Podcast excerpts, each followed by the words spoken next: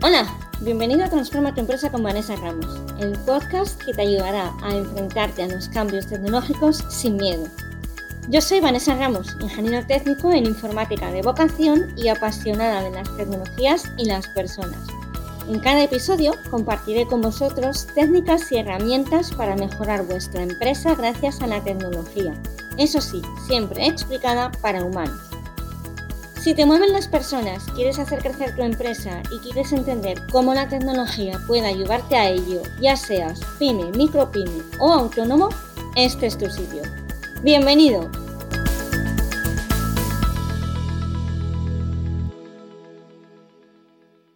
Hola y bienvenido al episodio número 46 del podcast Transforma tu empresa con Vanessa Ramos, el lugar en el que cada semana, ya lo sabes, comparte técnicas y herramientas para ayudarte a hacer crecer tu empresa gracias a la tecnología. Y la verdad es que hoy no voy a hablaros de técnicas así concretas para aplicar, porque me voy a embarcar en un pequeño arco de podcast de al menos tres, quizás cuatro episodios para explicaros, o al menos intentarlo, qué son los NFTs. Y no, en este en concreto no voy a hablar de NFTs, porque para explicar qué demonios es esto, hay que hablar antes de qué es un contrato inteligente. Y para hablar antes de qué es un contrato inteligente, hay que explicar antes qué es el blockchain o cadena de bloques. Y sobre todo quiero explicaros por qué hay tanto revuelo con esto. Así que sí, el objetivo al final es explicar qué son los NFTs, pero antes voy a intentar explicar todo lo demás. La verdad es que si no hicieran un único episodio nos podrían dar las uvas. Y mira, no es mi intención volveros locos, que bastante tenemos ya con todo lo que está ocurriendo en el día a día. Te voy a hacer una pequeña guía para escuchar estos episodios. ¿Sabes lo que es el blockchain? Si la respuesta es sí.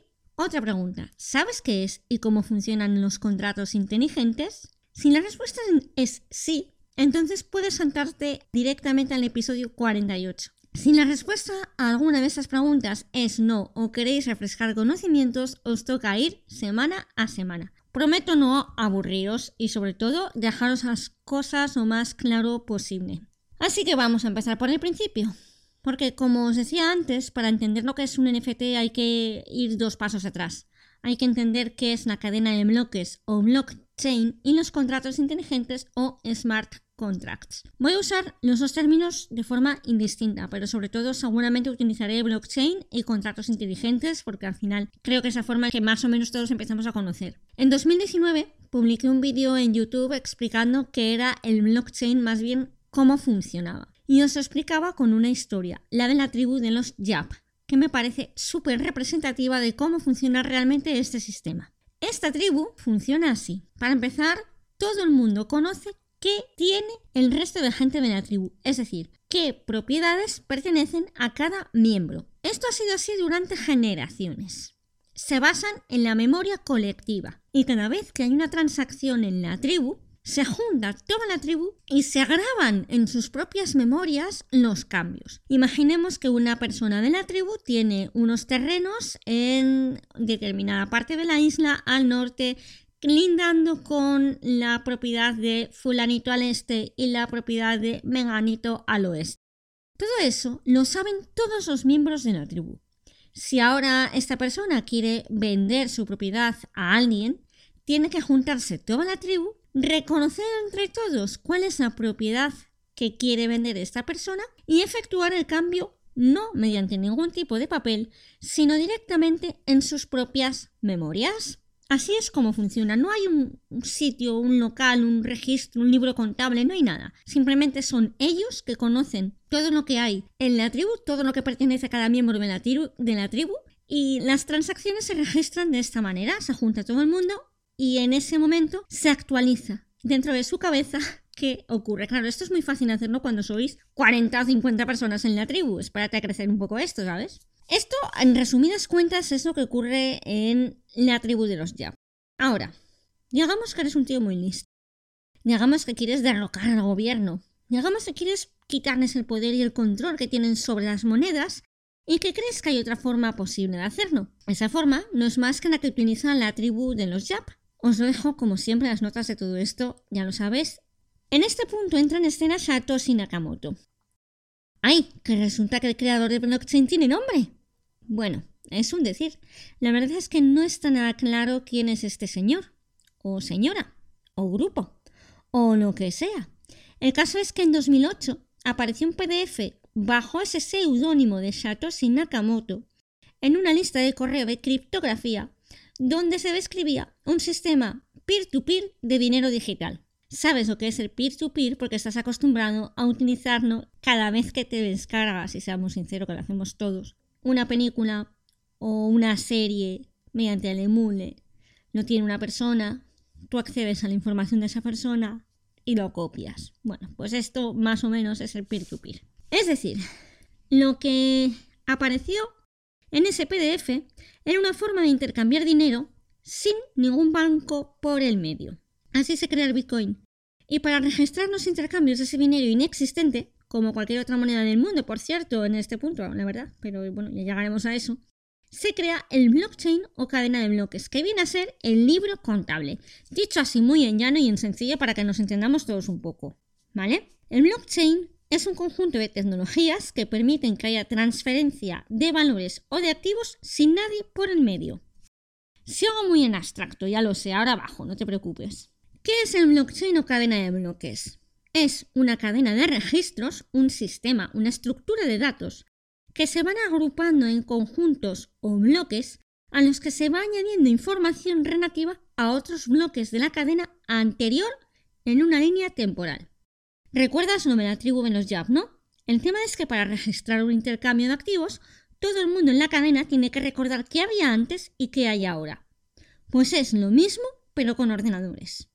Mediante criptografía, lo que hay en un bloque solo puede ser cambiado modificando todos los bloques que vienen detrás. Voy con un ejemplo de granjeros totales. Imaginemos, Pepe, granjero, tiene tres cabras.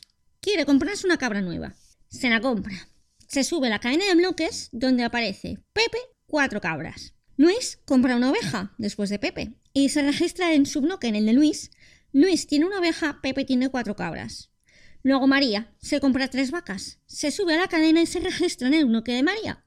María tiene tres vacas, Luis una oveja y Pepe cuatro cabras. De repente, Pepe vende dos cabras y pasa a tener, pues esos dos. Y se registra en su bloque y además, en el de Luis y en el de María. Es decir, todo cambiará a la nueva información porque todos tienen que recordar las nuevas condiciones. Esto que te he puesto así en cabras, ovejas y animales es lo que significa entorno distribuido y base de datos pública no relacional.